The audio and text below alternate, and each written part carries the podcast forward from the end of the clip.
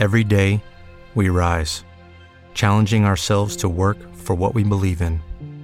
At U.S. Border Patrol, protecting our borders is more than a job, it's a calling.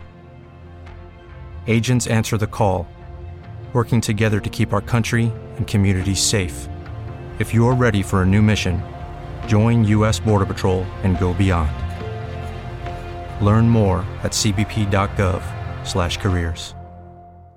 Hey guys, it is Ryan. I'm not sure if you know this about me, but I'm a bit of a fun fanatic when I can. I like to work, but I like fun too. It's a thing. And now the truth is out there. I can tell you about my favorite place to have fun Chumba Casino. They have hundreds of social casino style games to choose from, with new games released each week. You can play for free anytime, anywhere and each day brings a new chance to collect daily bonuses. So join me in the fun. Sign up now at ChumbaCasino.com. No purchase necessary. VGW. Void prohibited by law. See terms and conditions. 18 plus. Qual é a diferença entre estado de bem-estar social e estado liberal? Aprenda agora nesse podcast do Politize. Uma das grandes discussões político-econômicas dos últimos tempos refere-se a qual deve ser o tamanho do Estado não estamos falando das dimensões territoriais de um país, mas sim sobre o alcance da atuação dos governos nacionais. Ao longo da história, pensadores de diversas doutrinas propuseram diferentes ideais de Estado, cada um com diferentes papéis, direitos e deveres.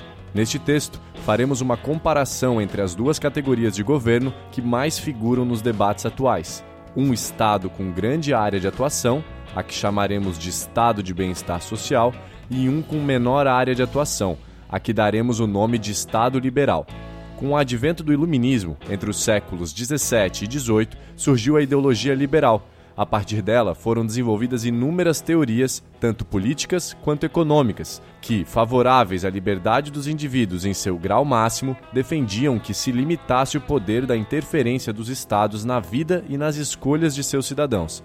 Assim, segundo John Locke, considerado pai do liberalismo, cabia somente aos governos garantir três direitos básicos aos homens: vida, liberdade e propriedade. Adam Smith, pioneiro do liberalismo econômico, defendeu a não intervenção estatal na economia, em sua obra A Riqueza das Nações. Firmando-se os pilares liberais na Europa, os regimes absolutistas foram, um a um, caindo Paralelamente, os países europeus, ao longo dos séculos 18 e 19, iniciaram seus processos de industrialização. É possível afirmar que até os primeiros anos do século XX, os estados liberais, tendo o Reino Unido e os Estados Unidos como principais representantes, prevaleceram no mundo ocidental. No entanto, a Primeira Guerra Mundial, que aconteceu de 1914 a 1919, e a crise econômica de 1929 abalaram as estruturas político-econômicas vigentes até então. Assim, surgiu uma brecha para a ascensão de propostas alternativas. Em 1936, o economista britânico John Maynard Keynes, defensor do intervencionismo, publicou o livro A Teoria Geral do Emprego, do Juro e da Moeda. Após a Segunda Guerra Mundial, que aconteceu de 1939 a 1945, o Estado norte-americano passou a aderir com mais intensidade aos ideais intervencionistas, adotando a doutrina keynesiana. Um modelo análogo foi idealizado pelo economista sueco Gunnar Myrdal e posto em prática por países europeus. Deu-se a esse modelo o nome de Welfare State, em português, Estado de Bem-Estar Social. Trata-se de um governo protagonista na manutenção e promoção do bem-estar político e social do país e de seus cidadãos. Apesar de a contextualização histórica apresentar os princípios básicos dos dois modelos de Estado abordados, é necessário, para que os conceitos de cada um sejam realmente compreendidos, um maior aprofundamento de suas características.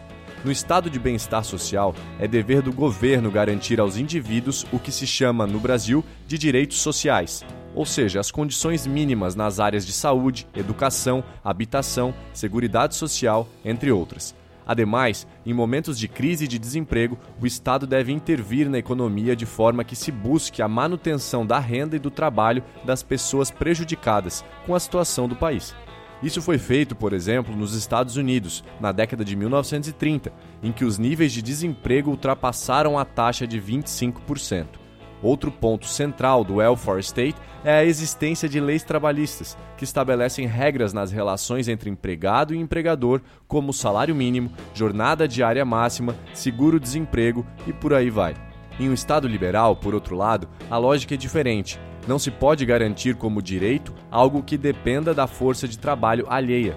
Desse modo, saúde e educação, por exemplo, não são considerados direitos, mas sim mercadorias. Além disso, diferente dos keynesianos, os liberais acreditam na autorregulação dos ciclos econômicos. Os mercados seriam capazes de se ajustar por conta própria. Logo, intervenções do Estado são prejudiciais à economia dos países. Defende-se o livre mercado e a concorrência, além da inexistência de empresas públicas ou de qualquer tipo de associação entre governo e parceria privada.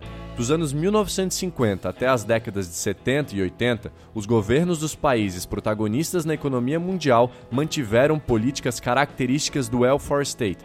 Os graves efeitos da Grande Depressão e das guerras da primeira metade do século XX foram revertidos e, em termos gerais, a pobreza foi reduzida. Nos Estados Unidos, por exemplo, a taxa de pobreza que alcançou o patamar de 34% da população em 1950 reduziu-se a 12% no primeiro quinquênio de 1970.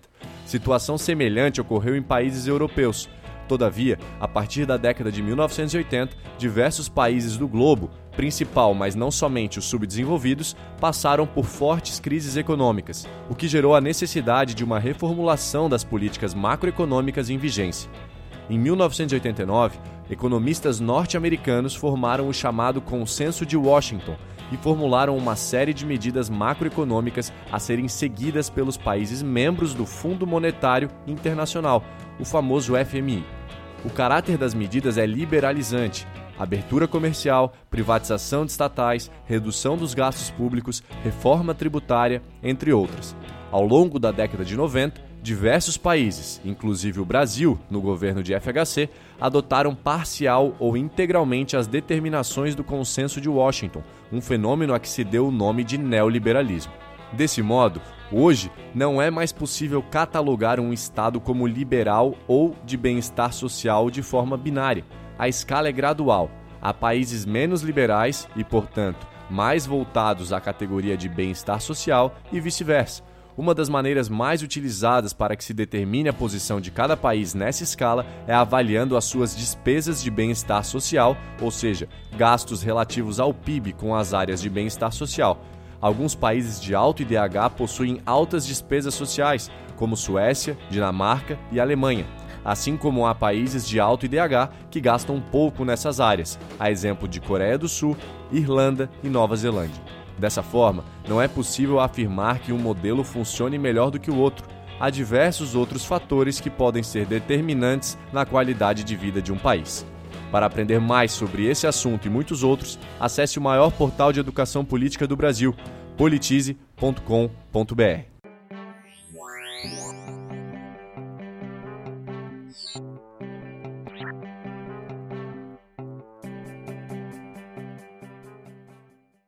Hey guys, it is Ryan. I'm not sure if you know this about me, but I'm a bit of a fun fanatic when I can. I like to work, but I like fun too. It's a thing. And now the truth is out there. I can tell you about my favorite place to have fun Chumba Casino. They have hundreds of social casino style games to choose from, with new games released each week. You can play for free anytime, anywhere and each day brings a new chance to collect daily bonuses. So join me in the fun. Sign up now at ChumbaCasino.com. No purchase necessary. Group. Void were prohibited by law. See terms and conditions. 18 plus.